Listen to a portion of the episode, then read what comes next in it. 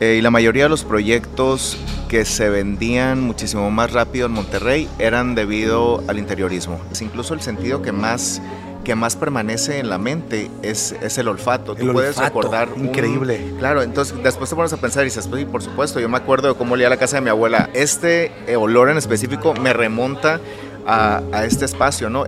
Soy Jorge Flores y en este podcast recabaremos experiencias, aprendizajes, información importante sobre el mundo de real estate. Esto es Florecer Inmobiliario.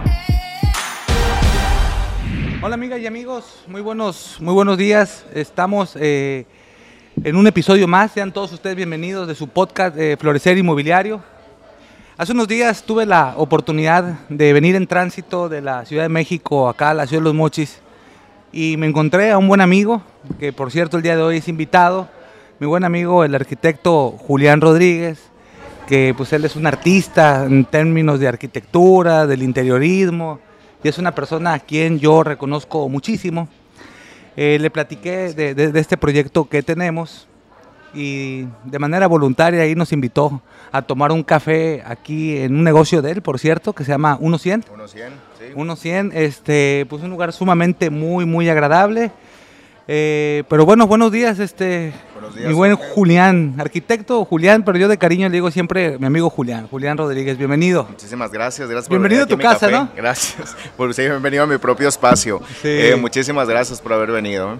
Pues fíjate Dime. que este consideré que era importante echar una platicada contigo porque incluso quiero comentarles aquí a, a las personas que nos escuchan en los dos proyectos previos que, que- que yo tengo, que es el de Residencial Nuevo Montebello y el de Quintas del Sur, incluso la empresa que yo ahorita actualmente tenemos de desarrollo inmobiliario, que es, es JF Inversiones, pues mi buen amigo este Julián hace ya cuatro años, Julián, que me, o menos, me- sí. me ayudó a hacer ahí todo el tema del branding.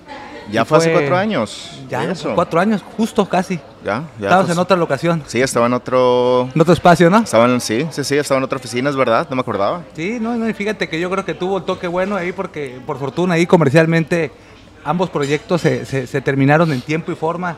Entonces aquí yo considero que la mano de mi buen amigo Julián y además el toque que le da las cosas sin duda que, que tienen un, un- un gran sentido. Pero bueno, amigo Julián, para que nos des un poquito este, de contexto, Platícanos un poco de tu experiencia profesional, cómo iniciaste en el tema de la arquitectura, por qué te llamó la atención mucho el interiorismo, cómo, platícame ahí brevemente esa parte. Sí, eh, digo, desde niño, yo la verdad es que no recuerdo muy bien, pero me me dice mi mamá en especial que siempre quise ser arquitecto. Eh, y claro, todo lo que se ha involucrado al diseño, cualquier relación que- o cualquier disciplina que esté relacionada al ¿Estudiaste diseño. en? Estudié en Monterrey. Ah, Monterrey. Sí, estudié en Monterrey. eh, entonces, cualquier disciplina, ya fuera moda, ya fuera diseño industrial, ya fuera mobiliario, arquitectura, cuestión espacial, cualquier cosa que fuera de diseño siempre, siempre era, eh, era, siempre me resultó muy, muy, muy interesante. Entonces, al final, cuando iba a tomar mi carrera, eh, bueno, cuando iba a escoger mi carrera, estaba entre varias, todas relacionadas al diseño, y al final me decidí por arquitectura pensando por, también por cuestión de, de simplicidad, si así lo quieres ver. Pensaba que la arquitectura era la madre de muchas de disciplinas del diseño, que al hacer arquitectura o al estudiar arqui- arquitectura, que es el estudiar volúmenes eh, eh, magno, entonces yo me podía ir eh, de lo general a lo particular, es decir, de lo grande a lo chico, ¿no? Entonces decidí estudiar arquitectura, he hecho mobiliario, he hecho interiores, he hecho cosas muchísimo más pequeñas, eh, pero quise basarme en la, en la madre de- del diseño, por, por así decirlo, ¿no? Entonces decidí estudiar arquitectura en el 2000, ya no me acuerdo cuándo entré, 2004 entré. En el 2004 estudié, me fui a Monterrey, estudié ya cinco años. eh, de ahí me, me fui a estudiar, me fui a trabajar, perdón, trabajé un tiempo en Monterrey, de ahí me fui a trabajar a Cancún. Allá se- diseñaba hoteles y de Cancún me vengo. hoteles, o sea, no te metiste al tema del interiorismo todavía. Empezaste El- a trabajar en, los- en el diseño arquitectónico. Diseñaba los general. dos, Ah, diseñaba los dos en realidad. Hacíamos un poco de arquitectura de, de hoteles y, y hacíamos también interiores, que me costó un poco de trabajo porque al final del día eran, eran cadenas de hoteles que diseñaban para gringos, que diseñaban para americanos. Pero Entonces, me- estabas en una empresa. estaba en una empresa, sí, estaba en una empresa. Entonces me costó un montón de trabajo porque teníamos que diseñar para un mercado en específico que era el gringo, Ajá. que a veces se volvía muy temático. Entonces em, eh, era siempre un estira y afloje con, con el equipo de diseño porque eran cosas que, que a mí me parecen muy temáticas. Y, pero al final del día era lo que vendía con los gringos, entonces estábamos siempre en este estira y afloje, en donde querían poner cosas como muy mexicanas, pero muy, y yo le quería, quería diseñar, pero hacer una abstracción de lo mexicano y hacer algo muchísimo más interesante y a veces era muy literal. ¿no? Y bueno, al final del día siempre fue como ese estira afloje entre el equipo de diseño y en especial entre mi jefe y yo de Cancún me vengo para acá y es cuando ya pongo mi oficina de arquitectura para aquí. Acá para los mochis. Para los mochis, para los mochis, sí. Me vengo para acá en el 2012 y en el 2013. Ya tomas la, tomas la decisión de emprender ya por sí solo. Sí, sí, sí, sí. Que estaba muy limitada tu creatividad ahí, mm. en, allá en, Can, ahí en Cancún, ¿no? En Cancún, estaba en Cancún, sí, sí, sí. sí. ¿La sentías limitada o qué? Sí, en realidad también me regresé por otros temas. Eh, íbamos a empezar un, un proyecto en Sonora, el proyecto en Sonora era de gobierno, el proyecto se cancela. Entonces me quedo aquí en Sinaloa y aquí en Los Mochis y empiezo a, empiezo a trabajar eh, primero como interiorista porque ahora una de las cosas que también empecé como interiorista aquí en Los Mochis porque los proyectos que me daban eh, eran proyectos pequeños, ¿no? Entonces como de hecho a veces llegaba a muchos lugares y... Y, ah, ¿Empezaste con casas habitación? Empecé con casa habitación, empecé con comercial, pero solamente en interiores porque eran proyectos chicos. Entonces, como nadie como no me conocían, me conocían como persona, pero no me conocían mi trabajo, ¿no? Entonces cuando me preguntaban, eh, para empezar siempre llegaba un proyecto, lo primero que me preguntaban era cuántos años tenía, ¿no? Entonces tenía 26 años y como que no confiaban mucho en darme, en soltarme una casa, ¿no? Entonces dije, bueno, ya se ocurre, ¿ah? Claro, claro, como muchas veces pasa. Entonces decía, bueno, no hay, no hay problema, no me des la casa, pero mínimo dame los interiores, que eso es muchísimo más fácil como de ejecutar. Eh, entonces yo empecé haciendo interiorismo que lo estudié después de que terminé la carrera, estudié en Monterrey también interiores como un año, un año y medio más o menos. Que prácticamente es una rama ya que ahorita tiene un auge y un... muchísimo. increíble, Muchísimo, muchísimo. Un crecimiento. Sí, yo creo que es, es muy raro ya que alguien inicie, si tienes el presupuesto, evidentemente, ¿no? Si tienes el presupuesto ya es muy raro que alguien no empiece un proyecto con un interiorista o con un diseñador de la mano, porque saben perfectamente el impacto que puede llegar a tener en, en, en un negocio, ¿no? Y bueno, entonces empiezo a hacer interiores debido a que no me daban oportunidad de hacer proyectos muy grandes, que lo entiendo, lo entiendo. Y empecé así, empecé haciendo proyectos pequeños hasta que ya poco a poco fui, ya me soltaron los proyectos de arquitectura. Fue un proceso largo, ¿eh? fue un proceso bastante ¿Y de largo. ya el despacho de arquitectura? Julián Rodríguez. Julián Rodríguez, sí. Sí, Julián Rodríguez Arquitectos. Ahorita ya somos 15 más o menos en el equipo, 16. ¿16? Eh, ya tengo nueve años ya trabajando como arquitecto, como interiorista. Además yo quiero reconocerte, Julián, que pues ha habido un crecimiento muy fuerte. A veces yo tengo algunos amigos que, que decimos en broma cuando, cuando nos referimos a ti, pues aparte de que es talentoso, pues ahorita está de moda, ¿no? Porque todo el mundo, tenemos muchos amigos aquí y todo el mundo, oye, Julián Rodríguez, oye, ¿quién te va a hacer el diseño? Julián, y Julián, y Julián. Te posicionaste rápido en el mercado aquí de Sinaloa. La verdad es que la mayoría de la gente me dice que me posicioné rápido. Yo como me como a mí me tocó personalmente vivir ese camino, yo de rápido, de rápido no le vi nada. Sí, sí, sí, sí, o sea, únicamente uno ve el, el, el, el resultado, final. Claro, claro, claro. Previamente, pues yo creo que fue, fueron nueve años, ¿no? Fueron nueve años, claro, claro, fueron nueve años. Ahorita ya llevo nueve. Eh, logré posicionarme unos años después de que empecé, pero esos años fueron muy, muy, muy pesados. Y digo, hasta la fecha, ¿eh? hasta la fecha la verdad es que sigue siendo un trabajo muy pesado.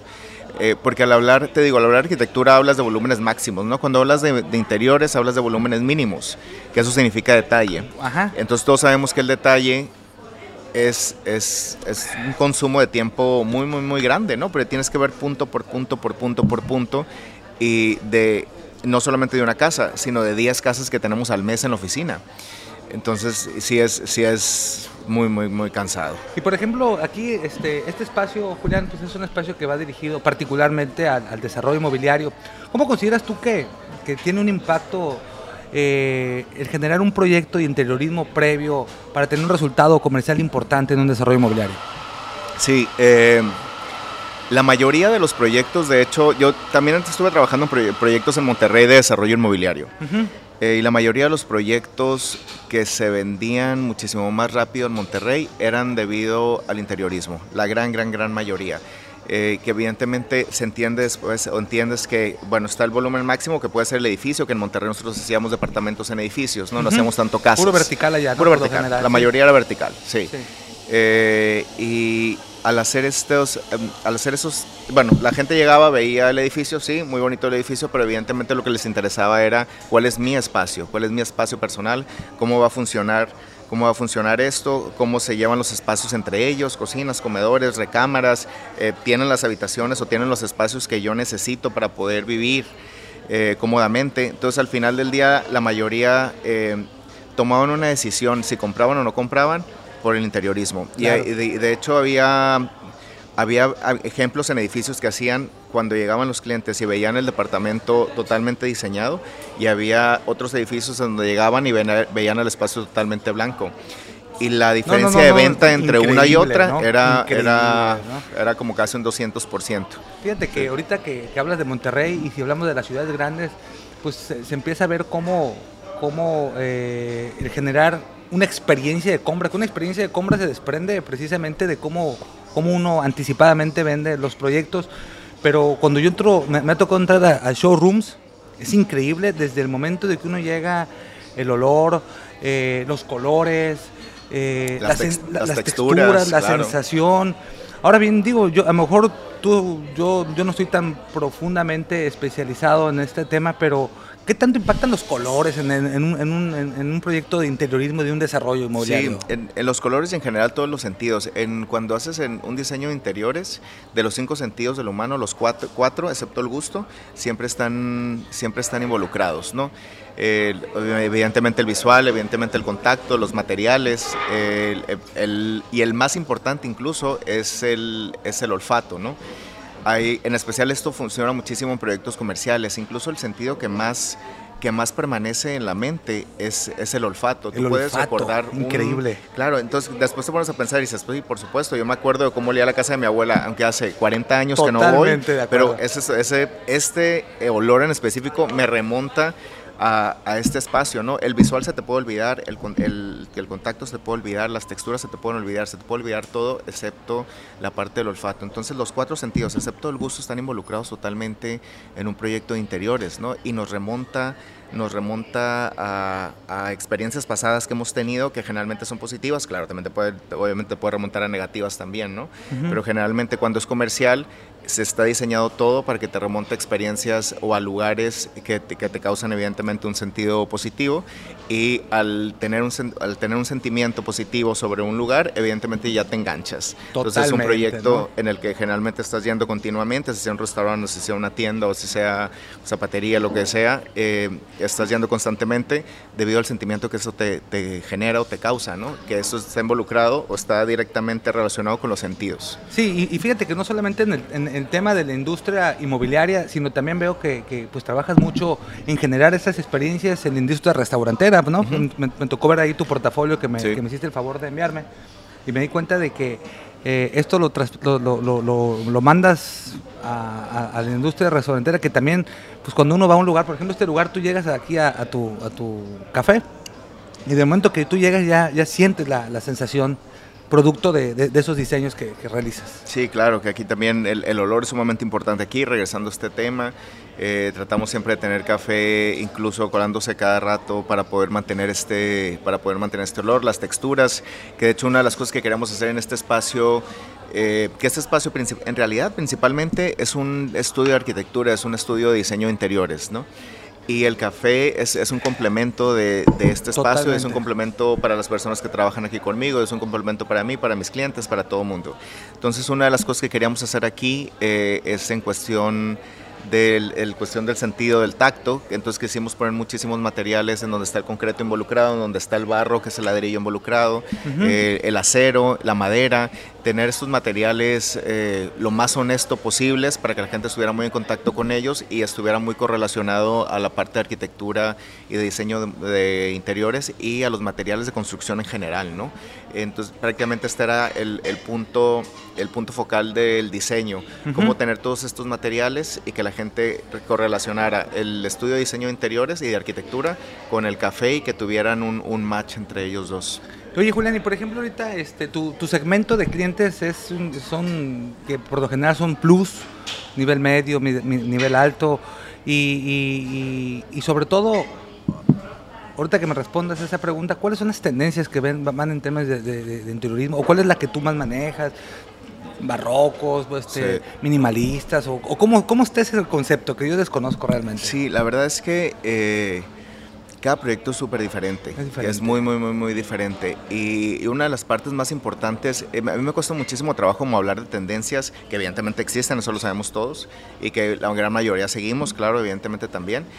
Pero me cuesta un poquito de trabajo hablar de tendencias o hablar de estilos porque cada proyecto es totalmente diferente el uno Claro, del otro. Tiene mucho que ver la personalidad incluso del Muchísimo, cliente. muchísimo, muchísimo. Y, y yo creo que lo más importante al momento de hacer un proyecto y saber cuál es la línea de diseño por la cual nos tenemos que dirigir Ujú. es, es ser, buen- o ser un buen comunicólogo y ser un buen receptor. Y yo creo, siempre que platico con, con mi equipo, les digo que esa es la parte más importante que nosotros tenemos, incluso más que diseñar. Claro, diseñar es la consecuencia de todo esto, pero la parte más importante es eh, captar la información, ser un buen receptor de, información y ser un buen comunicólogo con el cliente para que los dos puntos estén muy claros y poder obtener la mayoría eh, del, del- de la esencia de esta persona y tú ya poder materializarla en un proyecto, ¿no? Y ya, y así ya lograr un proyecto mucho muy, muy, perdón, un proyecto muy, muy basado en la personalidad de la familia en general, ¿no? Porque evidentemente no nomás es la mamá o es el papá, es toda una familia completa, incluso los hijos evidentemente tienen que estar involucrados en, en el desarrollo del proyecto. Y al captar esta esencia, al, al ser buen receptores de información, yo creo que ya puedes lograr, entre comillas, un estilo o una tendencia de ese proyecto en específico, ¿no? Sí, porque aparte de hablar de tendencias y de estilos, uno de los aspectos que también se ven muy de lleno en el asunto de interiorismo es cómo haces y logras la eficiencia de los espacios. Sí, ¿no? sí, que esa sí. es otra parte ahí, Sí, es parte de, un- de- de- de una, este, pues que tienes que ingeniártela para, para lograr que, que todo quepa en un espacio, que por lo general ya las tendencias ahí sí son de que los espacios cada vez son más reducidos. Sí, cada vez son más reducidos. El costo del metro cuadrado de terreno cada vez se eleva y cada vez Se se, eleva eleva. Sí, y la ¿no? verdad es que las, las generaciones, a estas generaciones nuevas, cada vez está costando más trabajo poder comprarte un espacio porque cada vez, evidentemente, es cada vez es más caro. Y lo que va a seguir pasando es eh, reducir espacios para poder acomodarnos en espacios mínimos. Claro, evidentemente lo que sigue también es vivir en, en los moches, aunque mucha gente que lo cree que todavía cree que todavía le falta tiempo. Yo la verdad es que no creo que le falte mucho tiempo para vivir en vertical. Claro. Eh, y, y la y veo que nos está costando muchísimo esta idea. ¿eh? Cada vez que hablo con la mayoría de las personas y platico, hablo de esto, les cuesta mucho trabajo porque evidentemente estamos acostumbrados a vivir en casas, ¿no? Y a vivir en, en tra- espacios tradicionalmente es. tradicionalmente, claro. Es increíble. Y en, en cada quien tiene su jardín y cada quien tiene, cada hijo tiene su recámara y cada quien tiene su tiene su cochera, su cada cochera, quien tiene claro. su, su- su pasillo de servicio. Claro, y no me molesta Es a nadie y yo no tengo que compartir con nadie, claro. Entonces, ahora lo que evidentemente hablamos de, de, de, bueno, lo que sigue, que es, que es vivir en vertical, la gente hay una, aquí en los moches hay una... Un, pequeño, este, como, como, Como un rechazo, un re- ¿no? Se resiste un poco, Claro, ¿no? claro, se claro. resiste Que es normal, o sea, la resistencia al cambio en el humano es algo normal, es algo que siempre va a pasar y que va a seguir pasando por siempre. Pero es algo que, que va a pasar, entonces no, no lo podemos evitar. Y esta, esta, sí, esta simplificación de espacios, eh, pues va a ser, es, va a pasar sí o sí, no hay manera de que nos los podamos quitar. No, y no solamente, y te agrego un poquito más, no solamente el tema vertical, sino el de usos mixtos, ¿no? Claro. El- donde conviven ahí este, diferentes tipos de... Comerciales, oficinas, eh, habitación, casa habitación, sí, sí, sí. Que incluso, este, pues aquí en Mochis, eh, nosotros estamos ahorita queriendo, ya estamos precisamente en la parte arquitectónica, pero hay algunos desarrolladores que ya están trabajando en esa parte. Y por supuesto, yo creo que, que Mochis, como Sinaloa, pues merece también pues tener alternativas, porque al final del camino el vivir en usos mixtos es un estilo de vida también, ¿no? Claro, es un estilo de vida que, que además, eh, una vez viviendo en ese estilo de vida, te das cuenta que es bastante cómodo, ¿eh? Y eficiente. Es bastante cómodo y eficiente, y te ahorras muchísimo tiempo, sí, sí, claro, Te muchísimo. ahorras mucho tiempo, ¿no? Mucho, Totalmente. mucho, mucho tiempo. Y todo lo puedes hacer caminando. El clima, la verdad es que sí, a veces sí nos cuesta un poco de trabajo caminar en esta ciudad, porque Eh, sí, evidentemente sí, estamos sí. empapados en sudor. Pero bueno, hay unos meses que, que también creo que está muy castigado el clima aquí, ¿eh? O sea, tenemos 6, 7 meses eh, que está muy bien estar en el exterior, que puedes estar muy bien en el exterior. Si tendremos 4 o 5 meses ahí que sí nos cuesta un poco más de trabajo por el calor. Pero creo que podemos hacer todo muchísimo más eficiente al, al tener todos los espacios concentrados en, un, en una sola torre o, un- o en una sola cuadra. Y que, que al final del día es lo que va a pasar. No hay manera de, de cómo librarnos de esto. Oye, Julián, ¿y qué sigue para, para el despacho de arquitectura Julián Rodríguez? ¿Qué sigue? Pues ahorita estamos en México, nos, nos fuimos a México Te a tomar regresaste a, unos la de proyectos. México, ¿no? sí. Increíble, me gustó Allá muchísimo. estoy. Ahora que me dijiste que, que regresaste ahí porque pues a veces es importante ampliar la mente, ¿no? Cuando uno sale, yo estoy convencido de que cuando uno va a otros espacios, va a otros lugares, a otros países, a otras ciudades, eso sin duda viene y la mente le estira. Claro. Y nos ayuda, este, sobre todo que ya nuestro campo de acción está en un lugar en específico, nos ayuda a venir a, a regresar cosas o, o- o- o ideas que vienen a, a- a generar, sobre todo, pues un, pues aportar algo, algo diferente, ¿no? Sí, claro, lo padre de la mente es justo lo que acabas de decir. O sea, cuando desarrollas un músculo y vas al gimnasio y se te pone el brazo de este tamaño, Increíble. lo dejas de hacer y bueno, el brazo vuelve a la normalidad, ¿no? Cuando la mente la, la amplías, ya no regresa a su estado natural. Ya este sigue creciendo y sigue creciendo y sigue creciendo y es, es muy, muy, muy difícil, a menos de que tú lo decidas, que, que regrese a su, a su tamaño normal. Una vez que crece, ya, Totalmente ya, no, puede, ya no puede minimizarse. Entonces, claro, eh, al estar en México te ayuda muchísimo para este tipo de proyectos en donde que aquí no existen, allá sí ves cómo funcionan, cómo se desarrollan, cómo el humano convive con este espacio, ¿no? Y bueno, lo que sigue, contestando tu pregunta, lo que sigue de esta oficina es tomar proyectos en Ciudad de México, que ya comenzamos. Ya comenzamos con un par de proyectos allá y bueno, es expandirnos, vas con los es expandirnos para allá. También, ¿no? Sí, sí, sí, sí expandirnos bueno. para allá. Claro, lo que no quisiera, eh, bueno, lo que no quiero es... eh, quiero seguir trabajando en los mochis, quiero seguir teniendo mis proyectos aquí, que de aquí soy, la verdad es que aquí crecí, aquí la mayoría de la gente me conoce acá. eh, y bueno, yo- a mí me gusta mucho, a mí me gusta mucho esta ciudad en realidad. Y voy a estar yendo y viniendo, yendo y viniendo, tomando proyectos allá, tomando proyectos aquí. Y bueno, esperamos que siga creciendo, ¿no? Oye, Julián, menciónanos, por favor, este, tres puntos que consideras que, que te han llevado a convertirte en un gran interiorista, en un gran este, arquitecto que va enfocado mucho en el tema del diseño. ¿Cuáles son tres elementos que consideras que, que pudieran generar un aporte para aquellos jóvenes que son arquitectos o aquellas personas que, que- quisieran tener una carrera muy similar a la tuya? Sí, sí. No sé si en específico hay tres, pero lo que, lo que sí creo eh, que sí necesitas muchísimo este trabajo, digo, en este y en, y en la gran mayoría, ¿no? Pero es muchísima paciencia, muchísima paciencia, eh, porque te digo, al hablar de mínimos es, es un detalle muy grande, mucho, muy grande, y necesitas paciencia para estudiar cada punto y para analizar cada punto para entender también qué es lo que te están pidiendo, porque muchas veces el- la parte más difícil es poder llegar a, llegar a una idea en donde el cliente y tú están en la misma sintonía, ¿no? Yo creo que esa es la parte más difícil. sí, es increíble, ¿no? y- Porque te, que te pueda dar lectura, ¿no? Sí, muchas veces la verdad es que el, el gran error que creo que cometemos muchos, entre ellos yo, es querer llegar a imponer, ok, eso es lo que yo sé y esto es lo que se tiene que hacer. Y, y esa es la forma de diseño o es la línea de diseño que vamos a tomar, sí o sí, no hay posibilidad. Y evidentemente cuando quieres llegar a, a imponer y decir qué es lo que se tiene que hacer y cómo lo tenemos que hacer y cuál es la línea de diseño que se tiene que hacer, ahí automáticamente fallas. Claro. Y la gran mayoría de los arquitectos y diseñadores que, que muchos que se han ido de esta ciudad porque no han no se ha desarrollado su despacho, no ha podido crecer su despacho es precisamente por eso, porque creo que queremos llegar e imponer y decirle a la ciudad cuál es la línea de diseño correcta y qué es lo que se tiene que hacer aquí. Cuando aquí ya hay una cultura y lo que nosotros tenemos que hacer es llegar y apegarnos a, es- a la cultura ¿no? existente y ver, claro, ver cómo la podemos llevar a, a un- Agregarle, a un ¿no? nivel, Valor. claro, agregarle valor y llevarlo a un nivel más alto, eh, que eso es lo que tenemos que hacer, pero sobre una cultura existente, que esta cultura existente lleva en esta ciudad, eh, que 120 años lleva los mochos, Sí, más o menos. sí, sí, sí, más o menos. Que lleva 120 años desarrollándose y, y nosotros tenemos que llegar a, a adoptarla y ver cómo le damos este upgrade de lo existente, ¿no? Entonces creo que la mayoría de las personas que no, no han logrado como embonar con esto es precisamente por esto, por llegar a imponer algo que no puedes llegar a imponer sobre una cultura ya existente, ¿no? Porque sería cambiar la esencia del lugar y nosotros no podemos cambiar la esencia del lugar, nosotros nos tenemos que adecuar y tropicalizar lo ya existente. No, y además yo creo que en los proyectos que, que me han tocado ver, este, pues ese aporte, digo, te hace- yo, yo veo que tus tendencias o parte de lo que tú diseñas, te ubicas en la realidad de los mochis, pero le agregas ese valor y yo creo que eso es lo que genera este, una gran diferencia de tuya y de otros arquitectos que también hacen buen trabajo, pero, pero yo creo que parte de tu éxito ha sido ese, ¿no? Sí, sí, sí, sí. Y, y la gente la verdad es que me ha recibido muy bien, ¿eh? que también yo estoy muy agradecido Muy con esta ciudad. Porque yo veo que prácticamente parte de tu nicho de mercado es ese, ese plus, ¿no? la gran o, o- mayoría, o la sí. gran mayoría, ¿no? Sí, sí, sí, que también hay una idea, idea súper errónea en, en donde que la mayoría de la gente considera que, que tienes que contratar a un interiorista tienes que contratar a un arquitecto si tu proyecto cuesta a partir de cierta cantidad hacia arriba. En realidad, nosotros hemos hecho proyectos pequeños. Pequeñititititititos, claro, muy pequeñitos, con un presupuesto mucho, muy bajo, en donde estos clientes que nos han contratado se han dado cuenta que no es tanto la inversión del proyecto, sino la calidad espacial.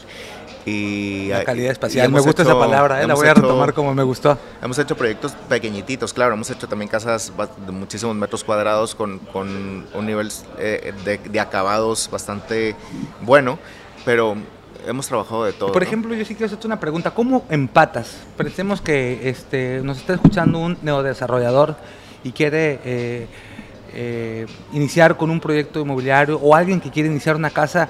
Tienen que contratar a un arquitecto y el arquitecto después se tiene que venir aquí con despacho Julián Rodríguez. ¿Cómo se hace ese embone, ese, ese cruce?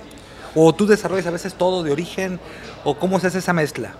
Entre el mobiliario y no, nosotros, ¿no? Entre un arquitecto que te diseñe ya un proyecto ejecutivo y cómo entra la parte ya del interiorismo. Pues, esa mezcla, ¿cómo se hace? La verdad es que para nosotros es bastante fácil porque como estudiamos arquitectura y todos los que están en mi equipo, a excepción de una diseñadora industrial, todos los demás somos arquitectos, entonces es bastante fácil entender este espacio, ¿no? Eh, ¿Se coordinan ustedes cuando hay despachos de arquitectura este, que están haciendo el diseño ejecutivo? ¿Ustedes hay una buena, ahí se coordinan ahí? Sí, sí, sí, sí, claro. Hay que entender muy bien el espacio y yo creo que lo más importante aquí o los problemas más grandes que pueden llegar a pasar es cuando llega el interiorista y quiere cambiar el espacio arquitectónico, ¿no? Y ahí es cuando se hace este... Es donde se hace este, un rollo, Es donde se hace un rollo, sí, sí, que prefieres mejor evitártelo. Entonces lo, lo que generalmente tratamos nosotros de hacer es sobre el espacio que nosotros ya tenemos arquitectónicamente, adaptarnos a lo que ya está y sacarle el potencial máximo eh, posible a lo que nos están entregando, ¿no? Siempre y cuando respetemos, probablemente no al 100%, te, te diría mentiras si digo al 100%, pero sí la gran mayoría del espacio que nos están dando para nosotros adecuarnos y sacarle el mayor provecho como interioristas, sin llegar y modificarle, porque al final del día es, es, es sí es una falta de respeto llegar y sabes que te voy a cambiar todo lo que me hiciste y te lo voy a modificar y te voy a hacer este proyecto creyendo que nuestro proyecto puede llegar a ser superior que el existente. Entonces lo que tratamos de hacer o lo que hacemos es eh, adaptarnos a lo que ya está. Oye Julián, no, no, pues la verdad que muy amena y muy, muy, muy valiosa la, la plática que nos das. Este, y sin duda que yo consideré que, que el escucharte pues nos daría muchos tips. De aquí, evidentemente, nos estás regalando mucha información. Eh, me gustaría que nos dijeras, o si, no, si quieres agregar algo, algo más.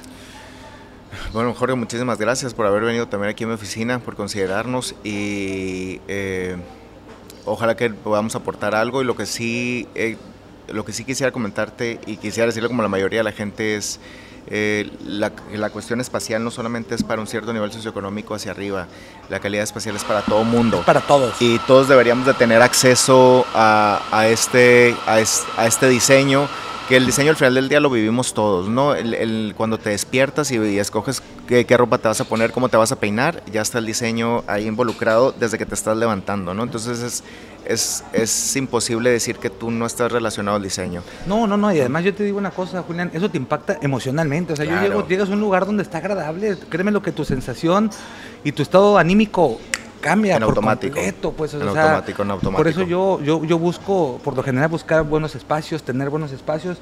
Y sin duda que yo creo que el interiorismo es ahorita medular y esperemos que en corto plazo pues, se constituya como una verdadera cultura, pues. Sí, sí, no sí. solamente de los grandes proyectos, sino de los grandes, los chicos y los medianos. Y sí, claro, es que los espacios en realidad no son para habitarse, los espacios es, es para sentirte en una zona de confort. Para disfrutarlos, que son dos cosas ¿no? muy diferentes. Totalmente de acuerdo, totalmente Entonces, la mayoría de acuerdo. De la, hay muchas, hay, de hecho a veces tenemos esta plática mis amigos y yo en donde eh, me dicen, ¿sabes qué? Estoy rentando esta casa, entonces como la estoy rentando, no le voy a, ni siquiera la voy a pintar, no le voy a meter un peso porque Hombre. no es mía.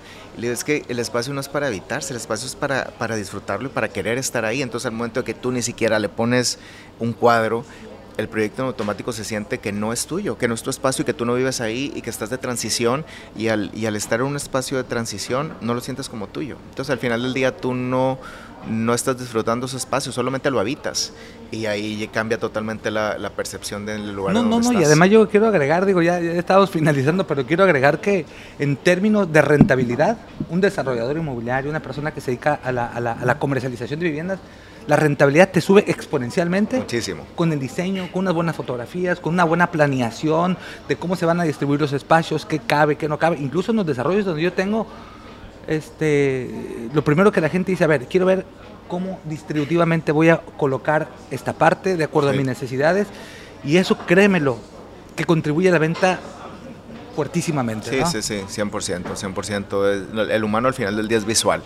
Es visual, Y ¿no? esta, par- esta parte cuando ven es- es esta distribución de espacios y este mobiliario y este 3D y estos renders, que al final del día es algo totalmente visual, es lo que te va a enganchar. Por Claro. más plática o por más explicación que le des de cada espacio, el- lo visual siempre va a ser muchísimo más importante para el humano.